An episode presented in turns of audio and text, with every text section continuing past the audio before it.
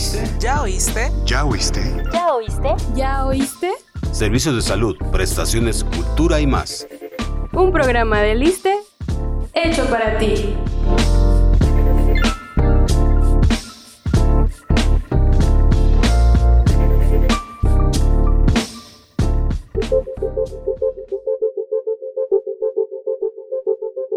Hoy vamos a hablar de algo que está de moda, pero recuerda, no todas las tendencias son buenas. El cigarrillo electrónico, o como lo conocemos actualmente, vapeo, hablaremos de eso hoy. Hola, este es un podcast original ¿De quién? de Liste. ¿Acaso hay otro?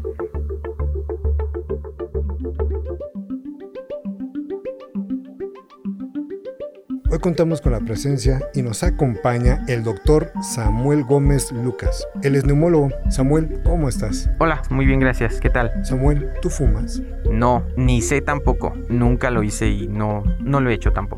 ¿Tienes algún familiar que fume? Sí, alguna persona lejana y sí lo hace de forma intensa, desde toda la vida. ¿Has intentado ayudarlo a que deje de fumar? Sí, claro, le hemos platicado, antes de que yo fuera médico, platicamos con él acerca de esta cuestión, acerca de lo que podría producir sin yo conocer específicamente el- los efectos, pero pues no ha querido, no ha querido y es respetada la decisión. Cada quien, lo ideal es que la persona quiera. Sin embargo, este, puede, se hace lo que se puede cada vez que veo a esa persona.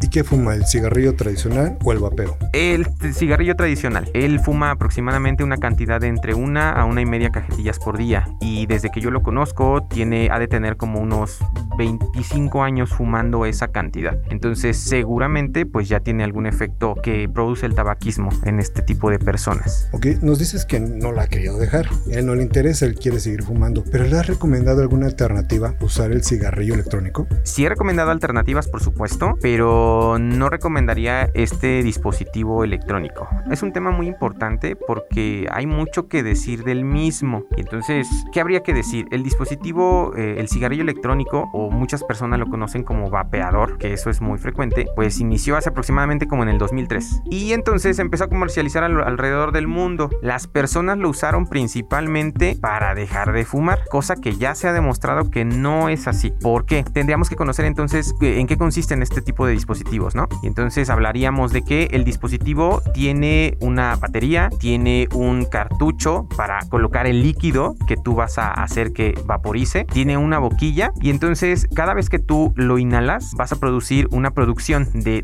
gases que pueden ocasionar alteraciones a nivel de boca. Y también tomando en cuenta otra cosa, los componentes de este líquido. Este líquido en la mayor parte de los casos tiene una concentración de nicotina, aproximadamente un 5%. Y es algo, un dato curioso, un 5% en un vapeador equivale a 30 a 50 miligramos de nicotina. Y entonces si lo traspolamos a cajetillas de cigarros, es lo que contiene entre una a tres cajetillas de cigarros. Entonces si una persona, por ejemplo, usa un vapeador y el líquido del vapeador le dura una semana, por ejemplo, que ese es el promedio, esa persona se estará fumando hasta tres cajetillas de cigarrillos por cada semana. ¿Pero qué tiene de malo vapear? ¿A poco ese 5% te hace adicto? Sí, tomando en cuenta esto, hay líquidos de vapeadores que contienen nicotina y hay otros no. Sin embargo, se ha demostrado que esos que dicen que no tienen nicotina sí tienen una concentración mínima de la misma. Ahora, ese 5% de nicotina sí es muy importante porque hablamos entonces otra vez de los 30-50 miligramos que te van a estar proporcionando cada vez que lo uses, pues te van a estar proporcionando aproximadamente 1 a 5 miligramos por día de nicotina, lo que equivaldría a que te estuvieras fumando entre 3 a 5 cigarrillos por día como mínimo. Y entonces a la semana sacamos las cuentas y te estás fumando 3 cajetillas aproximadamente. Entonces se conocen los resultados a largo efecto, a largo plazo de estos efectos. Sí, hay estudios ya. Hay estudios que nos han dicho que las personas que usan vapeadores, sobre todo en los, en los adultos jóvenes, porque esto es muy popular en ellos, por muchas cosas. Por moda, porque quieren iniciarse al hábito de, de- de fumar. En fin, estos efectos, los que se producen principalmente son disminución en los volúmenes pulmonares. Entonces, si disminuye mi volumen pulmonar, pues yo a la larga puedo tener dificultad para respirar. Todavía no se ha tenido de manera concreta estudios que nos digan que se asocia a cáncer. Eso todavía no, porque es una moda relativamente nueva. Entonces tendríamos que esperar más estudios a largo plazo para ver si se asocia con cáncer, pero definitivamente de que disminuye la función pulmonar, sí así es, así lo hace. Además de que puede producir otras cosas, porque independientemente de que no tenga nicotina, tiene otras sustancias y entonces hablamos otra vez del glicerol y del propietilenglicol que van a producir alteraciones a nivel de la boca y estos también se ha demostrado que son cancerígenos. Pero esas sustancias que son hablando en español, ¿por qué no entendemos qué es eso? Ah, es parte del vapor. Tú no lo vas a ver, solamente son componentes del vapor que se produce cuando tú inhalas un vapeador. Entonces, si tú inhalas eso, eh, vas a producir este tipo de alteraciones. Algunos son de sabores y de otro tipo de sustancias. ¿También son malas? Sí, claro. Los sabores, mira, hay algunos que son hasta los naturales, que saben como a un cigarro, pero hay otros que son de diferentes, ¿no? Y que hacen más agradable el sabor al mismo. Bueno, esto también hemos visto que hace mayor probable que sea adicto el, la persona a estar vapeando. Eh, y también lo podemos traspolar incluso a los cigarrillos habituales, ¿no? Los cigarrillos de sabor, los mentolados, también hacen que el paciente pueda fumar más fácilmente y pueda estarse creando una adicción sin él tenerlo en cuenta y creyendo que consume menos por el simple hecho de tener sabor. Y no es así. Tanto los cigarros normales como los vapeadores que tienen sabor hacen más fácil la adicción de las personas. ¿Por qué decidiste a estudiar neumología? Ah, bueno. A ser neumólogo. Sí, claro. Bueno, pasa que cuando yo estaba haciendo la carrera, mi profesor de neumología en el Hospital General de México fue un excelente profesor. Me enseñó a explorar bastante bien a las personas y durante una de las clases yo tomé eh, la nota de que las enfermedades pulmonares están entre las primeras causas de muerte y de enfermedad. Entonces, hablando de EPOC, hablando de asma, hablando del cáncer de pulmón, de fibrosis pulmonar, de la tuberculosis. Entonces, como son enfermedades muy frecuentes, pues dije, pues de aquí soy. Entonces, aquí estamos. ¿Y tú? ¿Ya nos sigues en nuestras redes sociales? ¿Todavía no? Bueno, escucha lo que viene y toma nota. Pero no te vayas aún, todavía seguimos con nuestra entrevista. Nuestras redes sociales oficiales te están esperando. Disfruta, comenta e interactúa con contenido informativo y entretenido. Búscanos como ISTMX en Facebook, Twitter, Instagram y YouTube. ¡Ey! ¿Y ya nos sigues en TikTok?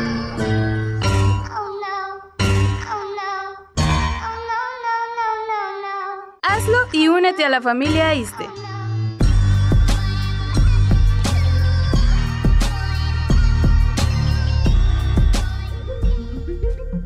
Bueno, hay chavos que inician su vida a este tipo de adicciones, el cigarrillo, pero no se van con el tradicional, se van a vapear. Sí. ¿Cuáles son las consecuencias a largo plazo? Sí. ¿Las hay? ¿Son fuertes? Sí, claro. Es muy bueno que tocas este punto porque hay dos escenarios que han propuestose para el uso de vapeadores. Un escenario es el de que el paciente se inicie a fumar. No es recomendable porque es más, está comprobado que se crea adicción. Y el otro escenario es para dejar de fumar. Tampoco está comprobado. Las personas no dejan de fumar con el uso de cigarrillo, eh, de, del cigarrillo electrónico o vapeadores. ¿Crees que se puede reducir el consumo del tabaco tradicional y del vapeo en nuestro país? Sí, por supuesto que sí. Quizás ah, tendríamos que hacer un poquito más de campañas acerca de los efectos que pudiera tener tanto uno como otro dispositivos, tanto el cigarrillo como el vapeador. Tendríamos que hacer tamizajes, es decir, por ejemplo, una prueba de funciones respiratorias sencilla como lo es una espirometría para medir los volúmenes pulmonares en aquellos que utilizan este tipo de, de productos y les demostraríamos a ellos que probablemente su función pulmonar estaría disminuida para la edad que ellos tienen. Entonces sí se puede disminuir, pero tendríamos que hacer mucho más trabajo todavía. Oye Samuel, pero hace unos años atrás, que es muy reciente, se implementó poner en las cajetillas de cigarro algunas imágenes un poco fuertes, violentas, de las consecuencias de fumar. ¿Funciona hasta ahorita? Pues no ha disminuido en realidad la cuestión del tabaquismo. En México se calcula que hay aproximadamente 5 millones de fumadores activos. Entonces es una cantidad muy importante e independientemente de los impuestos que se, han, le han aplicado a estos productos y de las imágenes, pues parece ser que no ha sido suficiente. No lo es todavía. ¿Qué tipo de campaña nos recomendarías para dejar de fumar? Ok, pues podríamos ver a lo mejor en determinados hospitales algunos pancartas o algunos eh, volantes donde nos hablen de qué es el tabaquismo, por qué se da, por qué lo hacemos y qué enfermedades pueda producir. Pero también hablemos de medios masivos, ¿no? Como televisión y radio y que hablaran directamente de los efectos que esto pudiera producir, porque sabemos hoy en día que los comerciales del tabaco, del uso de los cigarrillos, por ejemplo, ya no están, pero no nos dicen los efectos que puede tener. Entonces creo que sería conveniente hablar de forma directa en los medios masivos acerca de estos efectos secundarios o tener algunos, eh, algunas cápsulas informativas a través de radio como este tipo de, de cápsulas en donde digamos qué efectos puede tener el tabaquismo. Y aquellos lugares donde no se puede fumar como cines, restaurantes, teatros, etc. Ahí también se puede fumar eh, con el vapeo. No, tampoco. De hecho, eh, no es frecuente, por supuesto, porque es menos, pre- menos eh, probable que una persona utilice un vapeador, pero no se debe porque igual las personas van a estar utilizando este tipo de dispositivo y la mayoría de estos, como te decía, contienen nicotina. Entonces no se debería y no se está permitido tampoco. ¿Existe la posibilidad de que aumente el contagio por COVID-19 con el vapeador? En términos generales, sí. Hablando de, de los efectos, uno de los efectos de usar un cigarrillo electrónico o tradicional es que se incrementa la frecuencia respiratoria y entonces eso conduce a que el sistema inmunológico del aparato respiratorio disminuya su eficiencia. Entonces una persona que está usando este tipo de productos puede adquirir con mayor probabilidad el virus, adquirir eh, este virus que produce eh, COVID-19. Entonces sí, claro que sí. Bueno, entonces para ti, ¿cuál es más adictivo? ¿El cigarrillo o el vapeo? El cigarrillo en primer lugar, por supuesto, porque es el más conocido y es el más económico también. El vapeador sería en segundo lugar, pero aún así puede ser adictivo aunque su concentración nos lo hayan querido vender, que es menor la cantidad de nicotina que tiene con respecto a los cigarrillos y ya investigando no es así. ¿A quién atiendes más? ¿Hombres o mujeres que fuman un cigarro tradicional o el cigarrillo electrónico? Re- dependiendo del género, principalmente hombres. Hombres atiendo a hombres que fuman el cigarrillo tradicional, principalmente. Pero aquellos que atiendo de manera que usan el cigarrillo electrónico, ahí sí no hay preferencia de género, cualquiera de los dos, tanto hombres como mujeres. En esta pandemia, que todavía seguimos circulando en ella, ¿aumentó el consumo? No, eh, vimos que disminuyó y fueron muchos factores. Uno de ellos es que sabían que las personas con enfermedades pulmonares les iba mal si contraían la enfermedad. Entonces muchos, como tuvieron que usar cubrebocas y la palabra enfermedad y muerte ocasionó muchas alteraciones eh, psicológicas, entonces dijeron no, no voy a fumar porque no me quiero enfermar. Y al contrario de lo que pensa, podría pensarse, pues no, se disminuyó el consumo de estos dispositivos. Oye Samuel, si tú tuvieras esta adicción, ¿cómo la dejarías? Hay muchas alternativas. Desde mi punto de vista, ¿Se sí, puede? Sí, claro, por supuesto, y de forma exitosa. Para empezar, es que el paciente quiera dejarlo de usar, en primer lugar. Y ya cuando ese paciente lo quiere dejar de hacer o de usar, hay una mayor eh, tasa de éxito de- del tratamiento. Ahora, el tratamiento va a consistir en dos cosas: tratamiento farmacológico y no farmacológico. El no farmacológico me refiero a, a una terapia psicológica en donde me ayude el médico familiar, el general, mi neumólogo o mi psicólogo a entender por qué no debo de fumar y las ventajas que tiene dejar de hacerlo. Y la terapia por con fármacos, bueno, hay muchos medicamentos, se ocupan medicamentos para disminuir la ansiedad, se ocupan medicamentos para sustituir la nicotina y medicamentos que actúan a nivel del sistema nervioso central para disminuir esa necesidad por la nicotina. Y a la larga, después de seis meses, estos pacientes se mantienen sin fumar. Quizás pueda haber recaídas, sí, pero son en el menor de los casos. Por supuesto, tendríamos que estar al pendiente de estos pacientes. O sea, realmente el tratamiento no es muy largo, no es de años. Pues Seis no. meses es aceptable. Más o menos seis meses aproximadamente. Claro, podría extenderse un poquito más dependiendo ya de cada, de cada paciente y la intensidad de, la, de, de fumar. ¿Cuál es el caso de éxito que tienes? Aquellos pacientes que le damos dos medicamentos en donde el paciente tenía aproximadamente 40 años de, de seguir de estar fumando, sobre todo en hombres principalmente, y dijo, pues es que doctor, ya quiero dejar de fumar. Ok, usted quiere dejar de hacerlo, bien, vamos a contactarlo con una psicóloga, va a venir conmigo mensualmente y le voy a dar estos dos medicamentos. Uno es para sustituir la nicotina y el otro es para disminuir la ansiedad. Vamos a ver cómo está, me comunica por favor por vía WhatsApp o por teléfono cómo se siente. Primer día, siguiente semana, eh, tercer semana, mes. Nos vemos nuevamente. Doctor, no he fumado, no tengo la necesidad. Ok, ¿qué lo ha motivado? Pues que he disminuido el peso, que he tenido una mejor relación con mi familia, que me veo mejor, que me siento mejor, que mis enfermedades se controlaron. Entonces, bueno, como estos han habido muchos casos en donde podemos combinar terapias farmacológicas y son de, de gran ayuda. Este podcast se transmite en diferentes plataformas. ¿Sabes cuáles son? Escucha la siguiente pausa y volvemos.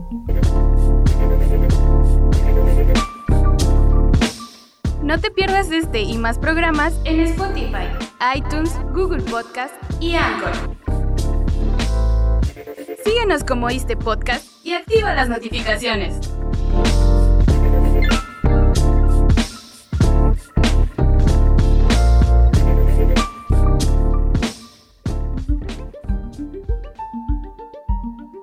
Esta combinación de tratamientos es de por vida? ¿Esos medicamentos los tengo que tomar siempre? No, no, para nada. Solo se utilizan por un cierto periodo. A lo mejor seis meses, quizás ocho meses, un año, dependiendo de cada paciente. Pero no, no son para toda la vida. Son solo momentáneos. Bueno, ¿y qué pasaría si yo, Fernando, como tu familiar, no quiero dejar de fumar? Quiero seguir, pero utilizo el vapeo. Me la paso vapeando. ¿Es mortal? ¿Me puedo morir de cáncer, neumonía? Por el momento no se está, no se ha establecido el riesgo para adquirir cáncer con este tipo de dispositivos. Sin embargo, tomamos en cuenta esto por cuestiones de, simple lógica, ¿no? Una persona que fuma hace una inhalación profunda y eso ocasiona que puedan entrar más gérmenes como virus o bacterias a su sistema respiratorio. Y entonces la irritación que produce el humo del vapeador o, el vapor de este dispositivo va a ocasionar irritación y va a ser más vulnerable al sistema respiratorio si el paciente está eh, utilizándolo. ¿Qué es más fácil de adquirir y qué es menos costoso? ¿El cigarrillo tradicional o el cigarrillo electrónico? Es menos costoso y más fácil de adquirir el cigarrillo tradicional, porque si hacemos cuentas, una cajetilla de costar como 70 pesos y en cambio uno de los otros ha de costar como 400 hasta 1500 pesos. Entonces es mucho más fácil adquirir uno tradicional, pero pues ya depende del estrato social en el que se encuentre la persona, va a poder adquirir tal o cual producto. ¿Quiénes son los que fuman más? Hablando de estrato social que me, estás, eh, me lo estás mencionando ahorita. Sí, claro. Los que tienen menos recursos, aquellos que tienen más recursos. Claro. Y generalmente lo hacen las personas adultos jóvenes y aquellos adultos que tienen más acceso a determinadas cosas, ¿no? Por ejemplo, que tienen más acceso a información, que tienen dispositivos electrónicos y que pueden tener eh, mayor posibilidad de adquisición de este tipo de dispositivos. ¿Se conocen cuáles son los problemas psicológicos o emocionales por los cuales se está consumiendo el tabaquismo en general? Hay que también tomar en cuenta otra cosa.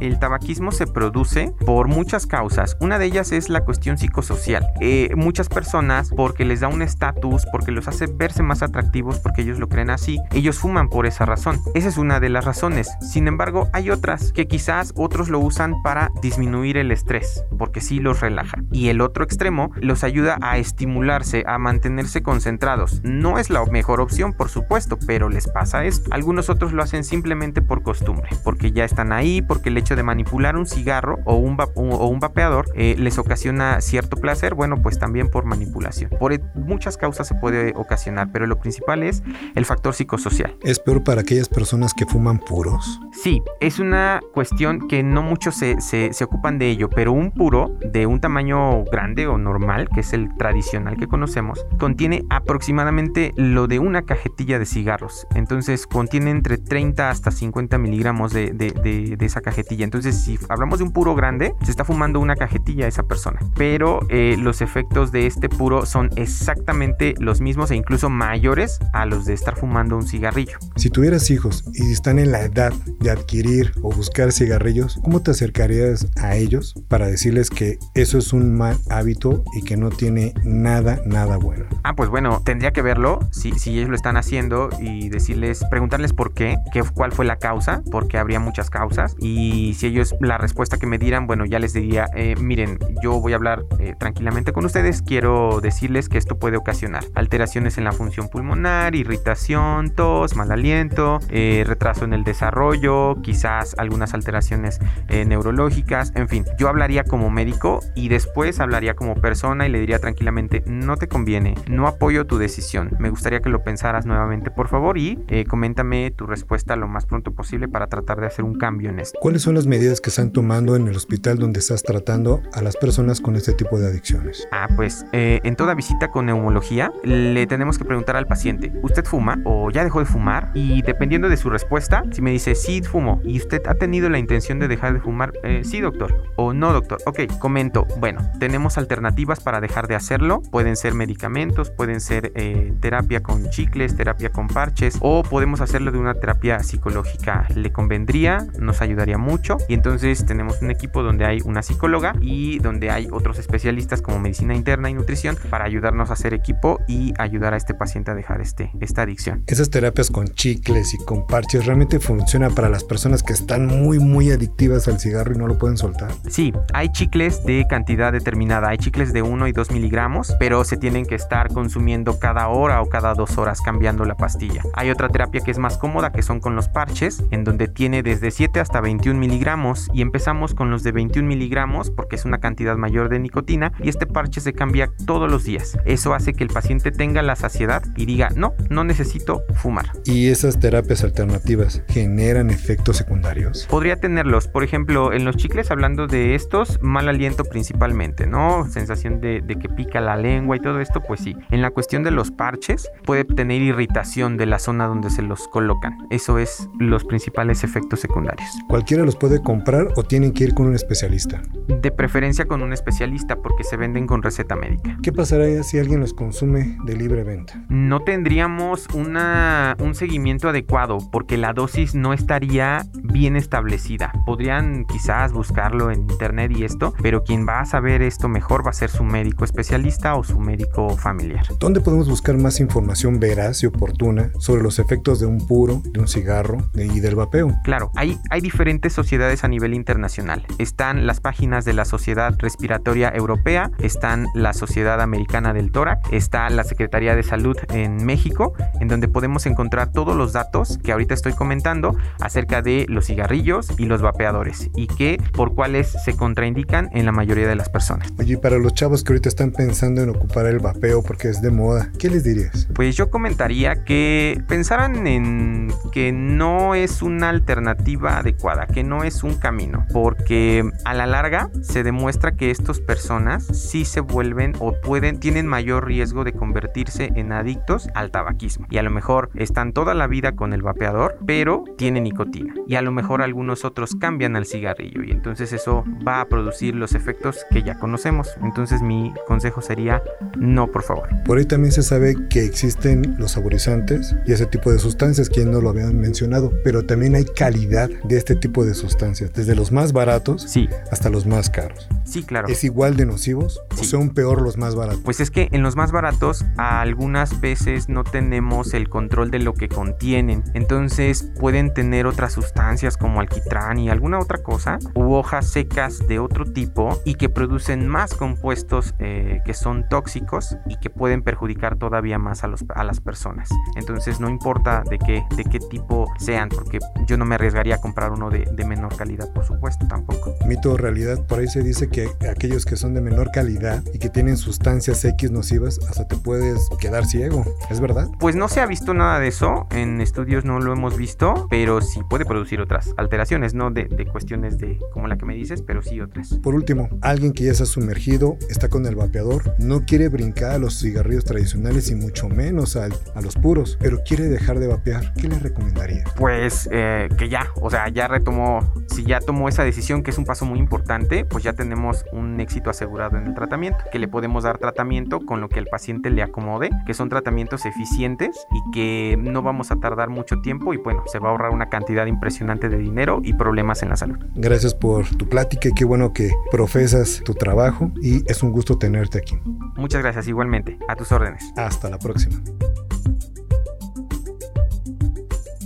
Esta fue una producción de la Unidad de Comunicación Social. En la producción, Antonio Tapia y en los micrófonos, Sailin Fernando. Y recuerda, por tu bienestar, el ISTE está contigo. Gracias por escucharnos.